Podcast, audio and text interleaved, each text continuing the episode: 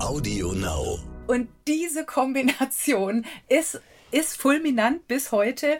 Ich weiß noch, also das ist ein Buch, was ich tatsächlich dann meinen Kindern vorgelesen habe, als es gerade neu erschienen war, wie viel Stunden voller Gelächter wir damit Ja, verbracht ja, haben, ja, ja, kann ich gar nicht sagen, uns entsprechend äh, dann auch nur empfehlen.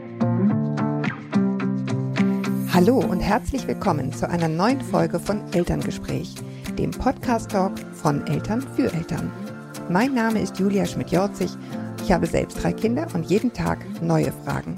Heute an Christine Knödler, heute wieder zu Gast, denn wir beide wollen sprechen über Kinder- und Jugendliteratur, unser beider Leib- und Magengebiet. Christine ist ähm, Kritikerin für Jugend- und Kinderliteratur, schreibt selbst Bücher, gibt welche heraus und hat nicht zuletzt einen tollen Podcast zum Thema, nämlich Freigeistern. Da kann man also sehr, sehr gerne weiterhören. Willkommen, Christine. Dankeschön, dass ich nochmal hier sein darf. Frei nach dem Motto, aller guten Dinge sind drei. Ja, genau. Und wenn es weiter so schön ist, dann machen wir einfach irgendwann weiter. Oh ja, bitte. Aber, aber apropos weiter, weil du nachher weiter musst, müssen wir uns heute ein bisschen kürzer fassen als die letzten Male. Also es wird, es wird etwas verdaulicher sozusagen von der, von der Zeit her. Du darfst, du darfst schnell anfangen. Du bist der Gast. Du kannst mit dem ersten Buch beginnen, bitte. Da fange ich an mit Jörg Mühle, weil ich mit Ja. Jörg Mühle sozusagen viele herrliche Fliegen mit einer Klappe schlagen kann. Und Ja. zwar ist Jörg Mühle Zeichner. Er ist, äh, äh, hat jetzt aber auch äh, tritt auch als Autor auf, also wieder das alles aus einer Hand. Und vielleicht fange ich Mhm. damit mal an, von unten nach oben, was das Alter betrifft. Er hat ganz hervorragende Pappbilderbücher gemacht. Ja. Da ist im Zentrum so ein kleines Häschen und die Bücher heißen nur noch kurz Die Ohren kraulen, putzt du mir die Tränen ab oder tupfst du mir die Tränen ab. Das sind Pappen, wieder im Moritz Verlag erschienen und die Idee dieser Bücher ist, dass die Kinder wirklich mitspielen können. Also wenn es da heißt, nur noch kurz die Ohren kraulen, dann, dann decken die das Hasenkind zu und streicheln eben dem Hasenkind überm Kopf oder tupfen, wie gesagt, äh, die Tränen ab oder wenn Badetag ist, dann können die Kinder da tatsächlich mit dem Buch mitspielen. Also sozusagen, das Buch wird zur Bühne und das finde ich eine sehr außerordentlich gute Idee. Die ist inzwischen oft und oft kopiert worden, aber Aber nie erreicht. Richtig, das Original bleibt das Original. Und um da sozusagen gleich weiterzumachen, noch ein Bilderbuch von ihm. Das heißt, ähm, dass ich jetzt richtig sage, zwei für mich, einer für dich. Und es geht ums Es ist sozusagen Teilen nach Ernie und Bert. Richtig. Besser könnte ich es nicht auf den Punkt bringen. Ganz genau. Es geht um, ums Teilen. Der Bär hat Pilze gefunden und jetzt will er das mit seinem Freund teilen, aber so richtig äh, teilen will er eben nicht. Das ist ein, der Freund, ein, Ja, was ist das? Ist, ist das ein- wie heißen die, Wiesel? genau. Und die sitzen da an dem Tisch, übrigens köstlich mit der Bär mit einer Art Forchengabel im, in der Hand und mit, glaube ich, wenn ich es richtig erinnere, so karierten Tischtüchern als Servietten. Also ja, genau, Idylle, genau. Idylle ist da im Ja, super ist auch diese Küche. Das ist irgendwie so eine Boho-Küche. Absolut. Und, äh, und mit dem Teilen ist es aber eine Sache, weil so eine Sache, weil so richtig hergeben will ja der Bär doch nicht. Wie das ausgeht, will ich jetzt an dieser Stelle nicht verraten, weil damit wäre der Clou weg. Aber es ist sehr, sehr lustig und ich glaube, jeder, ob klein oder groß, entdeckt sich darin wieder. Und dann komme ich noch auf mein, ein, eins meiner absoluten Lieblingsbücher, das heißt An der Arche um acht. Ja. Ist schon vor vielen Jahren bei Sauerländer erschienen. So ein tolles Buch, ja. Und der Autor heißt äh, Ulrich Hub. Der kommt eigentlich Mhm. vom Theater und ich finde, das merkt man dieser Geschichte aufs allerbeste an, weil sie nämlich von so unglaublich komischen Dialogen getragen wird und von einer sensationell aberwitzigen Geschichte. Ich habe, es gibt ja viele Bücher, die sich mit dem Glauben beschäftigen. Keines ist so erkenntnisreich, so unterhaltsam, so komisch. Und äh, ich erzähle vielleicht ganz kurz die Geschichte. Unbedingt, ja, weil die Da- ist wirklich, das ist fundamental. Ja, da sind die drei Pinguine, wie sich das gehört, in Eis und Schnee und eine reichlich zerfledderte Taube kommt angerauscht und sagt, Leute, Warnung, die Sintflut steht bevor. Es gibt eine Arche, immer zwei Tiere von jeder Art werden gerettet. Zwei von euch, und jetzt kommt der Titel, haben sich einzufinden an der Arche um acht. Und die drei ja. Pinguine, die sich bis dahin nach aller Herzenslust, weil sie das sehr gerne machen, gefetzt haben, sagen, also das kann jetzt irgendwie nicht sein. Was, Dass einer ist, nicht überleben ja, darf, ja. Also was ist denn dann mit dem dritten? Und sie schmuggeln den dritten Pinguin im Koffer mit an Bord. Da geht es natürlich zu auf dieser Arche. Alle sind wahnsinnig aufgeregt. Die, die, die, die, die Taube, die das Ganze irgendwie managen muss, ist schon völlig mit den Nerven am Ende. Und die drei Pinguine haben sich aber derweil in ihrer Kajüte gemütlich gemacht. Plötzlich kommt die Taube und der dritte hüpft in den Koffer und die Taube kommt rein und merkt, hier stimmt irgendwas nicht und wie sie darauf kommen, die zwei Pinguine draußen, bleibt eine der großen Rätsel der Inspiration, jedenfalls auf die Frage der Taube. Was ist da los? Was ist in dem Koffer? Sagen die, da ist Gott. Auch der Pinguin im Koffer staunt nicht schlecht und nun entspinnt sich ein vollkommen abgefahrener Dialog zwischen Taube und Gott. Es geht schlussendlich um Gottesbeweis, weil die Taube natürlich nicht dumm sagt, ja, kann ja jeder behaupten, dass da Gott im, im Koffer ist. Und dann sagt der sehr schlaue Pinguin im Koffer, na ja, so ist es mit dem Glauben. Du glaubst etwas, obwohl du es nicht sehen kannst und so weiter und so weiter. Bis es Aber weißt du, das ist, das ist wirklich, also wir hatten ja viele Bücher gemeinsam auf Listen. Wir haben uns ja Listen hin und her geschickt. Ja. Und das war auf unserer beider Liste, weil es aufs Beste, also erstens mal süße Zeichnungen. Zweitens Von eben eine, Jörg eine Mühle. Gesch genau. Zweitens eine Geschichte, die einfach Spaß macht und auch ohne philosophischen Überbau funktioniert, weil sie einfach lustig ist. Aber sie hat eben einen philosophischen Überbau und zwar auf eine Weise klug erzählt, wo man auch als Erwachsener wirklich was mitnimmt, weil man denkt, ja stimmt, was ist eigentlich dann, wenn immer nur zwei drauf dürfen? Was mache ich denn dann eigentlich? Und diese ganzen philosophischen Fragen, die da dranhängen, aber ohne langen Bart erzählt, sondern mit richtig Arschbombenspaß, ja, weißt du? Ja, absolut. Und auch wie sich dann der Pinguin leider verrät, weil äh, na, gefragt nach dem Herzenswunsch, sagt er Käsekuchen. Und das glaubt ja, die Taube dann einfach nicht mehr.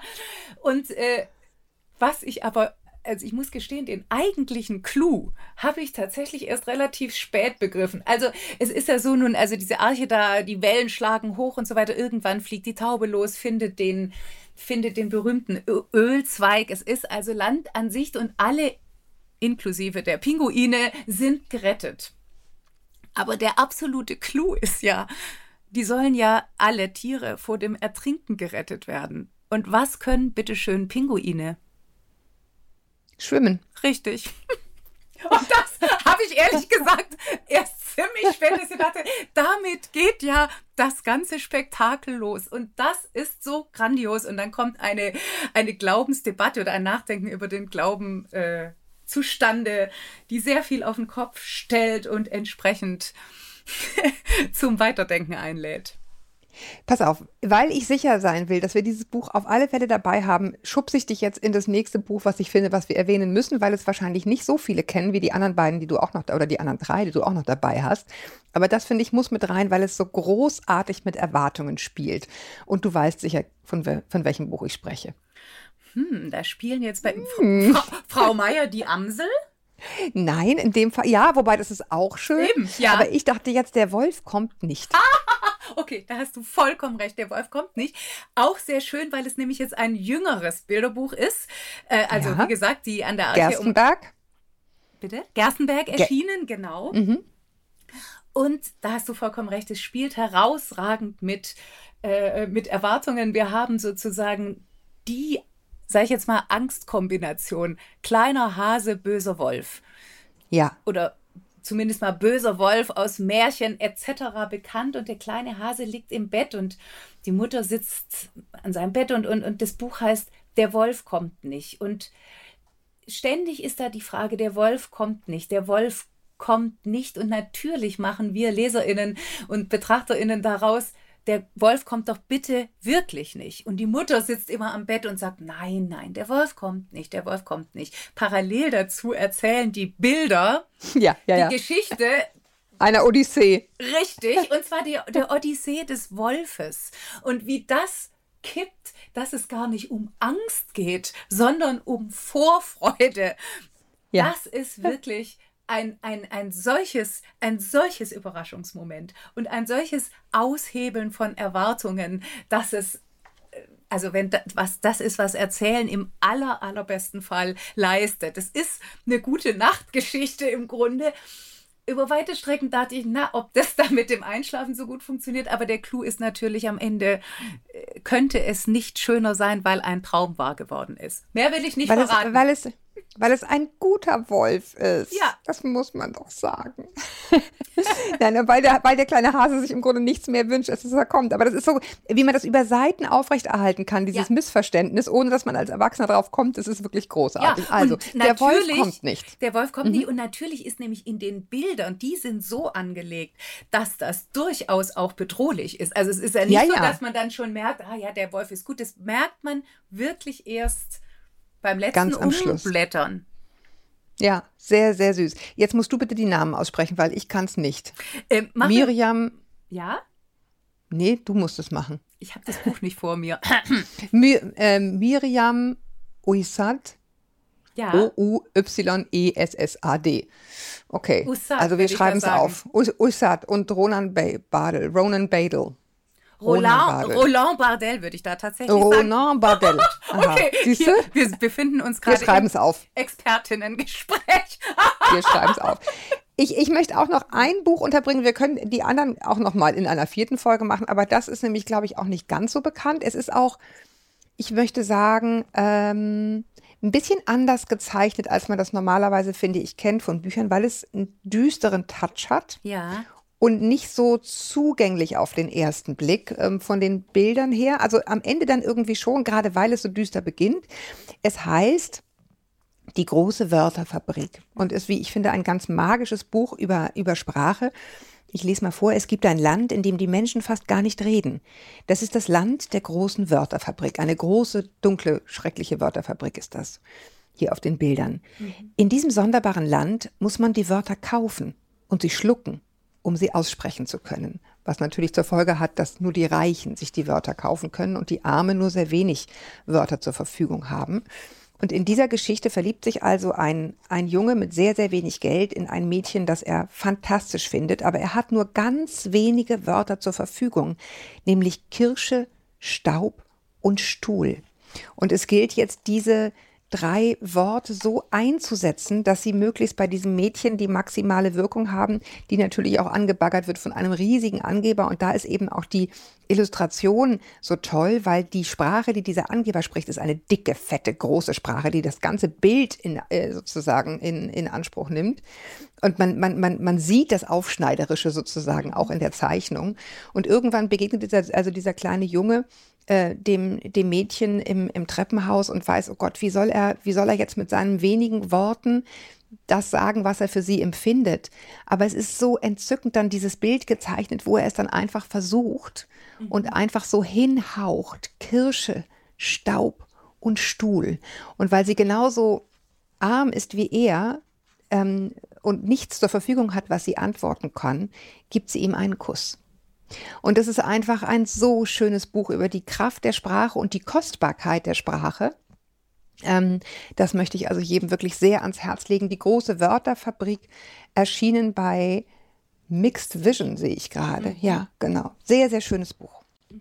Das finde ich ganz schön, was du da jetzt noch für einen zusätzlichen Aspekt reinbringst, nämlich, äh, dass du sagst, die, die, die, die Worte des Aufschneiders sind groß und fett, stehen die auf den Seiten. Denn das ist ja auch noch eine Ebene, ja. die das Bilderbuch äh, äh, bespielen kann. Und das ist die Typografie. Also die ja. Schriftform mhm. und die Schriftgröße. Und, und ich freue mich auch, wie du über das Buch sprichst, weil ich muss sagen, das war jetzt nicht unbedingt mein Liebling, weil ich hab's, ich fand es sehr, ich habe verstanden, warum. Du hast es jetzt viel, viel schöner aufgefächert. Mir war das zu absichtsvoll. Also so dieses, mhm. äh, ja, mhm. hab verstanden und sowas. Und ich, ich habe mich immer gefragt, ist das jetzt kitschig? Und ich habe festgestellt, in meiner Lesart ja. Aber klar, ich werde volles Brett. Du, volles Brett. Siehst du, die Worte tauchen da nämlich nicht auf. Und das hätte dem Ganzen vielleicht gut getan statt. Ja, ja, wahrscheinlich. Stuhl, Stein und so. Aber ich werde es mir beim nächsten Mal, ich werde es mir raussuchen und werde es mir mit anderen Augen angucken. Dafür danke ich dir. du hast aber noch welche dabei, die Klassiker sind. Und die liebe ich nämlich auch. Ja. Her damit. Das ist der kleine Maulwurf, gezeichnet oder illustriert von dem großen, großen Wolf Erlbruch. Und zum Text von Werner Holzwart. Ich danke dir. Ganz kurz stand Du, aber du musst den Titel ganz sagen. Also, vom kleinen Maulwurf, der wissen wollte, wer ihm auf den Kopf gemacht hat. Das ist ja. der ganze Werner Holzwart, oh Gott, wenn der das hört, der kriegt einen Föhn, weil darunter Nein. leidet er. Nämlich alle denken, das ist von Wolf Erlbruch und man muss auch sagen, die Bilder sind eine Sensation, aber ja. die Idee und der Text sind auch ganz toll. Denn es ist eine, etwas, was Kinder immer interessiert, nämlich vom Pupsen und Kacken und Pipi machen und so weiter. Und da gibt es Milliarden Bücher dazu und ganz viele sind ganz unerträglich, weil die so anbiedernd sind. Ja, ja, Dieses ja, genau. hier aber verbindet aufs Köstlichste sozusagen Aufklärung, denn es geht wirklich darum, wie machen die Tiere und mhm. es ist eine grandiose Geschichte. David gegen Goliath und ja. ein Rachefeldzug. Denn der kleine Maulwurf hat jemand so sehr auf den Kopf gemacht, dass der so eine richtige Kackmütze trägt. Und das, ja. da steht er mit verschränkten Armen mal wieder und sagt, so, jetzt will ich wissen, wer das war. Jetzt reicht's. Genau. Und jetzt geht er eben von Tier zu Tier und die gucken sich das alles an und sagen, zum Beispiel die Ziege, nein, ich mache so ratatatatam und dann kommen halt so Ziege, Ziegenköttel raus, äh, da durchs Bild geschossen und so weiter. Also das wird durchkonjugiert durch die Welt der Tiere und ganz am Ende kommt raus, dass Hans Heinrich, also allein das, ja, Namen. Ja. Namen ja. sind ja auch eine Kunst für sich. Hans Heinrich, der Metzgershund, war Hat der ihm auf den Kopf geschissen. Täter, ja, genau. Und was macht der kleine Maulwurf? Der kackt nun seinerseits dem Hans Heinrich auf den Kopf. Das ist ein, macht ein winziges Pling und Hans Heinrich wird es nicht jucken, er wird es noch nicht mal merken. Aber der kleine Maulwurf hat seine Mission erfüllt. Und diese Kombination ist ist fulminant bis heute.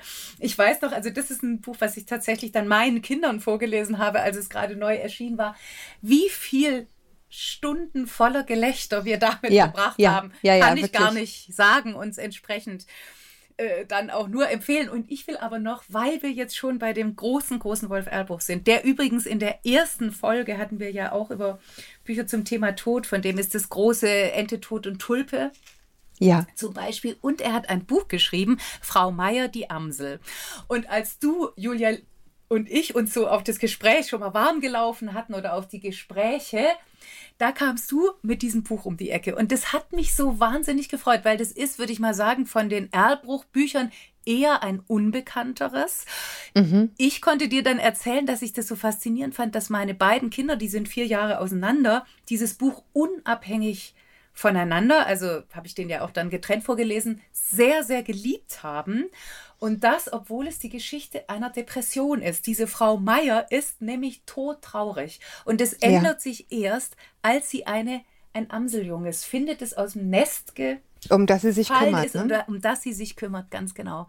Und ich weiß noch, meine Kinder mochten den Satz am liebsten. Sie nannte es Piepchen. Das war, das war für meine Kinder der Schlüssel zu ihrem Glück. Und, und das Glück der Frau Meier geht eben so, dass sie ähm, dass sie dann dem eben sich kümmert, das füttert und ihm sogar ganz am Ende Fliegen beibringt und dann fliegt die schwere und sicherlich immer wieder belastete Frau Meier schwebt mit ihrem Amselkind durch die Lüfte. Das ist, also da fehlen mir, da gehen mir dann doch mal allmählich die Worte aus, um das äh, richtig. Das ist Kunst. Ja, das ist richtig ja. große und Kunst. Und dann taucht ja. übrigens, was ich auch schön finde, Frau Meier hat einen Mann, der ist ein toller Mann, also ein, ein, der ist auch für sie da. Aber in dem Punkt kann er ihr vielleicht dann doch nicht so helfen, könnte man zumindest äh, sich selber weitererzählen. Und dieser Mann sieht aus wie Wolf Erlbruch. Das finde ich auch sehr schön. Ja, also das ist ein, ein, ein gutes Beispiel dafür, wie man mit so einer, mit so einer nachdenklichen, manchmal auch schweren Farbe auch tolle, tolle Kinderbücher machen kann, die die Kinder dann trotzdem mögen. Ich sage extra trotzdem, weil es nicht immer so heidi-teidi sonnig sein muss, wie man vielleicht meinen könnte. Ja. ja ich habe jetzt ein Buch, wir haben über Sprache gesprochen, über Typografie und so weiter. Hier ist praktisch keine Sprache darin.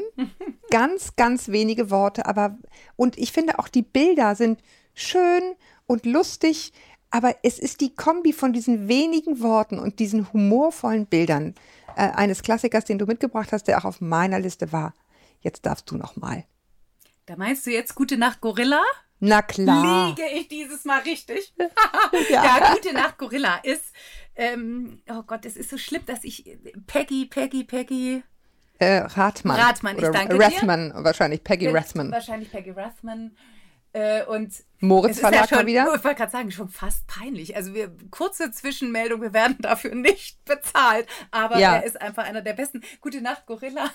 Der, ähm, der Zoo, es spielt im Zoo und der Zoowärter, es ist Zeit, gute Nacht zu sagen. Und auch das ist wieder so ein bekanntes und beliebtes Stationentheater. Er sagt mhm. jedem Tier, geht von Käfig zu Käfig, sagt jedem Tier gute Nacht. Gute und, Nacht, Löwe, gute Nacht, Gorilla. Genau. Einen so nach dem anderen. Was er nicht merkt, ist, dass schon Tier Nummer eins ihm den Schlüssel gemobst hat. Das ja. heißt, die Käfige werden alle wieder aufgeschlossen und ohne dass unser Zoowärter das merkt, laufen die Tiere hinter ihm her und begleiten ihn sehr zur Freude des ähm, der Zoowärters Gattin mit ins Bett. Sie natürlich nicht bleiben. Und dann kann auch wieder alles von vorne anfangen. Eine, also ja, eine der schönsten Gute Nacht-Geschichten. Ja, es ist so süß, weil die Zoowärter, also niemand merkt es, die, die Tiere haben sich also ins, in, dieses, in dieses Schlafzimmer geschlichen und dann macht also die Zoowärtersgattin das Licht aus und sagt zu ihrem Mann eigentlich nur, Gute Nacht, mein Schatz. Und dann ist das nächste Bild und das ist so süß. Äh, ein dunkles Zimmer, also man sieht nichts außer schwarze Nacht, aber sechs Sprechblasen, auf denen alle auf denen alle antworten, gute Nacht, gute Nacht, gute Nacht, gute Nacht. Und das war immer bei uns der absolute Brüller, weil die Tiere leider so doof sind, dieser, dieser Zoowärtersgattin zu antworten, die sie dann alle, genau, nächstes Bild sind dann nur die auf, aufgerissenen Augen der Zoowärtersgattin. und dann bringt sie sie alle zurück in den Zoo. Es ist also ganz klein und fein, ein Pappbilderbuch für die ganz, ganz Kleinen und eine riesen Gaudi. Es ist einfach ein süßes Ding. Ja, absolut ein Klassiker, aber musste, musste hier mit rein. Ich will noch ein Buch ähm, gerne mit unterbringen in aller Kürze.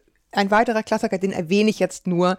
Der Gryffalo von Axel Scheffler und Julia Donaldson. Ich finde, es ist zu Recht ein Klassiker und äh, ich liebe es vor allen Dingen auch deshalb, weil es Natürlich, weil die kleine Maus gewinnt, ist ja klar, weil es gereimt ist, finde ich auch entzückend. Und hier finde ich auf eine gute Weise zwei unterschiedliche Künstler, eine Sprachkünstlerin und ein äh, Illustrationskünstler sozusagen mhm. hier wirklich was ganz, ganz Großes geschaffen haben. Ich habe mal gelesen, die kennen sich kaum.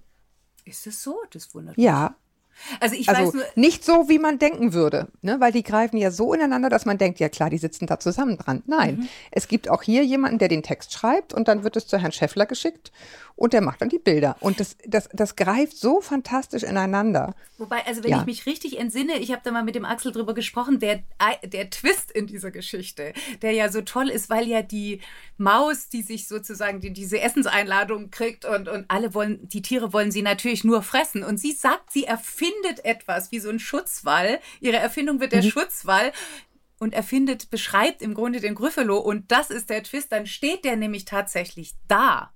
Und jetzt muss sie den Spieß umkehren und ja, geht und will sie auch fressen natürlich. Natürlich und sagt dann sagt sozusagen okay jetzt hier ich führe dich mal zu meinen Freunden und es sind halt alles sozusagen Schlange, Fuchs, Bär, also gefährliche Tiere und der Gryffalo, hm, der merkt, upsala, die Maus ist ja vielleicht doch nicht so ganz ohne und das meine ich, mich zu erinnern, hat der äh, Axel Scheffler ins Spiel gebracht, das so zuzuspitzen. Also auch da eine. Es ist fantastisch. Tolle Zusammenarbeit, ja denn ja ich, viele, ich, viele, viele Bücher gefolgt sind, aber ich finde, keins hat ans Gryffindor nee, angereicht. Nee, das, das finde ich auch. Ja.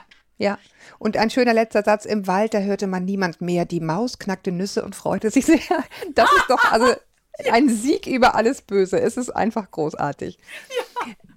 Du hast noch ein Buch dabei, das will ich dir zum Schluss nicht verwehren.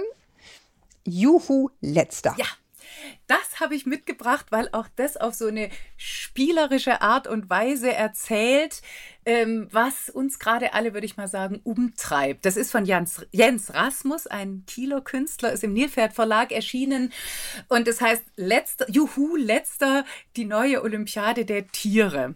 Und es fängt eben an damit, Olympiade immer das Gleiche, die schnellsten, die stärksten, äh, wie immer, sie werden halt gewinnen. Und die Tiere sitzen da auf der Tribüne, oben sitzt der Elefant und weil es eh so langweilig ist, schläft er ein und rumpelt die Tribüne runter und reißt alle mit. Und dann ist er aber noch so Noblesse oblige mäßig unterwegs und entschuldigt sich dafür. Aber jetzt ist eh schon alles durcheinander.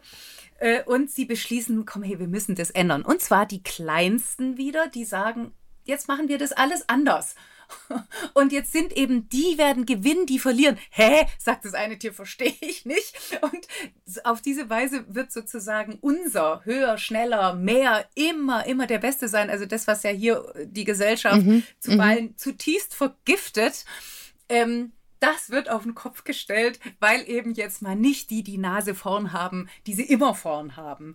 Und das ist äh, per typischer Perspektivwechsel, aber eben mit, mit, mit Folgen. Und was mich auch besonders äh, fasziniert hat an dem Buch war, dass der Jens Rasmus, der hat, der hat so einen ganz malerischen, opulenten ja. Stil. Mhm, könnte ich nämlich auch, ja. Und er ist aber zugleich einer, der so kleine Skizzen so beherrscht. Also was weiß ich, wenn die Schildkröte, also Schwarz-Weiß-Zeichnungen wirklich nur, wenn mhm. die Schildkröte mit japsend und mit hängender Zunge irgendwann auch noch beim Schnellwettkampf, also Wettkampf ums schnellste Rennen durchs Ziel, jap, äh, durchs Ziel japst, und damit ja die Siegerin sein wird, sieht man die halt, wie sie da völlig erledigt auf allen Vieren liegt. Und zugleich hat man diese ganz opulenten, großformatigen, ich weiß nicht, ist es Aquarell oder, oder also jedenfalls. Ja, nee, das ist schon, würde ich mal sagen, ja, was ist das? Also es ist richtig Malerei. Ja. Ich würde mal sagen Tempera oder sowas. Oder Acryl. Oder. Einigen wir uns auf Acrylfarbe. Und wenn der Jens ja? sich meldet und sagt, sag mal, spinnt ihr, das ist doch das und das, dann liefern wir das noch nach. Ja, jedenfalls sehr schön und der Himmel erinnert mich sehr an meine Heimat Ostholstein. Also wundert mich nicht, dass er aus Kiel kommt. Ah. Guter Mann. Da bin ich geboren. Ach was. genau. Ich, ich, ich, äh, bevor du los musst, muss ich jetzt hier noch zwei kleine Bücher zumindest erwähnen.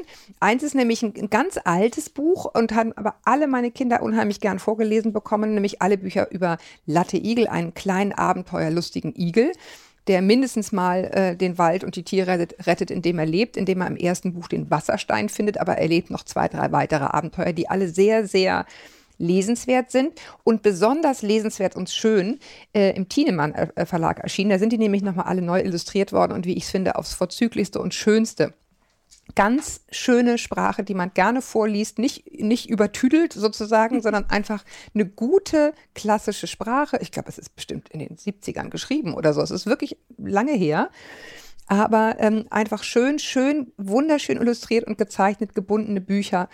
Und ähm, ja, einfach so ein ganz klassischer Abenteuerroman eines kleinen Helden. Wir hatten das ja schon mal mit die drei Muskeltiere beim letzten Mal ähm, ein, ein Vorlesebuch und äh, der Autor ist Sebastian Lübeck, aber geschrieben mit Y. Ah. Ja, jetzt frage ich mich gerade, ob er so ausgesprochen wird. Aber jedenfalls L-Y-B-E-K. Wie gesagt, bitte kaufen in der Version vom Thienemann Verlag. Besonders, besonders schön illustriert von Daniel Napp. Und ein weiterer Klassiker, dann kommen wir auch zum Schluss. Alle Geschichten, ich sage jetzt mal einfach alle, weil es so nett geschrieben ist, für Erstleser vom Franz. Oh, ja. Alle Geschichten vom Franz von Christine Nöstlinger. Ein kleiner Junge mit Piepsstimme und lockigen Haaren und, Spitz und, und, und, und so einer kleinen Spitznase. Er leidet natürlich drunter und erlebt Geschichten, die ein normales Kind eben erlebt, aber nicht auf Conny-Art und Weise, sondern auf Franz-Art und Weise. Ja. Und wie ich finde, ganz süß und herzenswarm von Christine Nöstlinger erzählt. Das sollte hier auch noch erwähnt werden. Leseralter froh, wenn man selber liest, so sieben, acht, würde ich sagen. Und ich danke dir so, dass du die Christine Nöstlinger nochmal ins Spiel bringst. Denn manchmal befürchte ich, dass die so ein bisschen in Vergessenheit gerät. Eine der Revolutionärinnen der Kinderliteratur, ja. die nämlich auch mal angefangen hat, über nicht die ewig privilegierten Kinder zu schreiben. Also Franz, ja. gab, wie heißt die nochmal? Sag Franz mal, ist ein gutes Gret Beispiel. Ja, das ist, das hat die angefangen. Die hat ihre Kriegserinnerungen Maikäfer Flieg geschrieben. Die hat die Feuerrote Friederike geschrieben. Die hat äh, Pfeif niemals auf den Gurt Gurkenkönig, das ist eine derartige Palette und sie ja. ist eine Anwältin der Kinder, wie man sie sich nur wünschen kann. Bis ja, heute. Aus der Fra ja, absolut. Und Franz lebt eben stinknormal einfach in der Wohnung und ja. ne, die Mama geht arbeiten und er muss zur Nachbarin zum Mittagessen und hat scheußliche Hausdrachen, die auf ihn aufpassen müssen. Also es ist keine privilegierte Kindheit, aber eben auch eine herzenswarme. Also ja. wunder, wunderschön. Kaufen, lesen. So, Punktlandung. Aber sowas von. Julia, ich bin richtig traurig, dass wir, dass ja. wir jetzt hier zum Ende kommen müssen. Es war mir eine riesige Freude. Das macht so einen Spaß. Danke, dass ich mit dir und für diesen schönen Podcast über Bücher schwärmen durfte. Ja, und also es ist eine Freude. Wirklich, es ist so schön, diese Riesenstapel hier um mich her zu haben. Wir müssen das irgendwann wieder machen, Christine. Unbedingt, denn auch dieser Austausch, das ist einfach was Tolles. Wir sitzen ja doch oft da und lesen für uns allein und dann äh, im, im Chor oder zumindest im Duett zu schwärmen, das ist einfach nochmal eine Steigerung. Ich danke dir, Julia, sehr. Ich danke dir auch und ich danke euch da draußen auch fürs Zuhören. Schreibt mir gern mit Lob, Kritik oder Tadel an podcast.eltern.de und lest. Es ist einfach so gemütlich und kuschelig vorzulesen und macht so viel Spaß. In diesem Sinne, bis wir uns wieder hören, haltet den Kopf über Wasser. Ahoi aus Hamburg.